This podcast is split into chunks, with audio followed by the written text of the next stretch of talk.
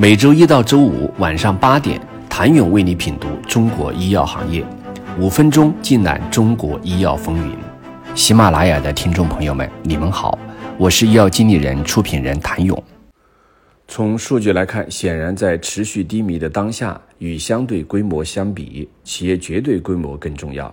制药企业们不再热衷于扩张，而更关注于自己的核心治疗领域相关的产品商业化。他们通过内部并购重组和谨慎的产品引进来获得可持续性增长，同时更注重产品的销售和商业化。此外，制药企业进一步重视市场销售，如海思科收购了新加坡药业，加大出海力度；葵花药业收购汇海医药，加快在流通端的布局。对于生物医药市场并购的平淡，有投资人认为，医药行业是并购市场主要的行业之一。从海外生物科技公司发展历程来看，不少企业最终都会被并购。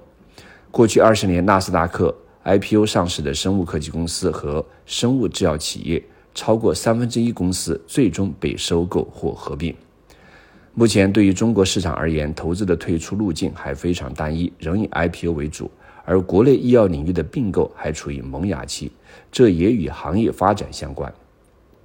尤其在前几年，生物科技公司估值较高，直接收购并不划算时，大药企更倾向于针对某单一产品达成联盟或合作。如今情况有所改变，收购方和被收购方的诉求开始慢慢凸显。有收入、有利润的传统企业迫于转型压力，需要技术、产品和人才。他们掌握一定资金，有意愿，也有能力对管线以及技术平台进行收购。而目前，创新药企为补充资金需求，和大型企业谈合作并购的意愿更强，并且投资人也有退出诉求。整体上，行业并购的氛围已经慢慢出现，但双方诉求仍需要进一步磨合。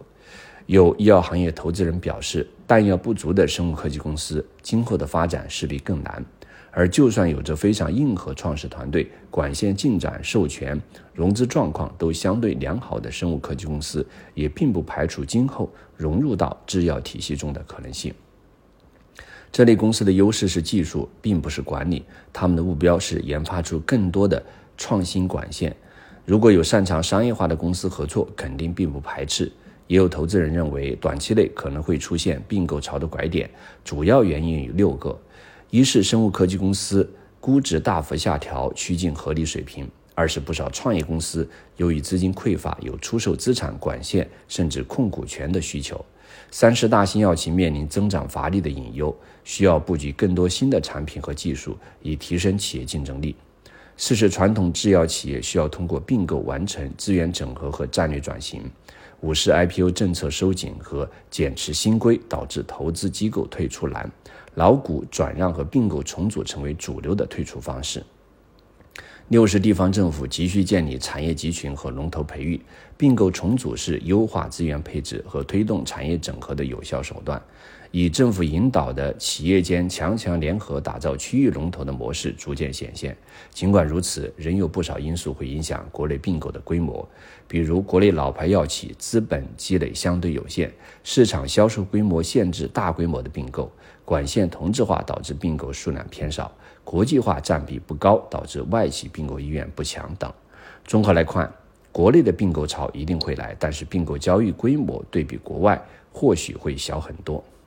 感谢各位听友一年来的相伴，春节将至，凡事过往皆为序章，愿前方荣光万丈，身后温暖一方。我们节后不听不散。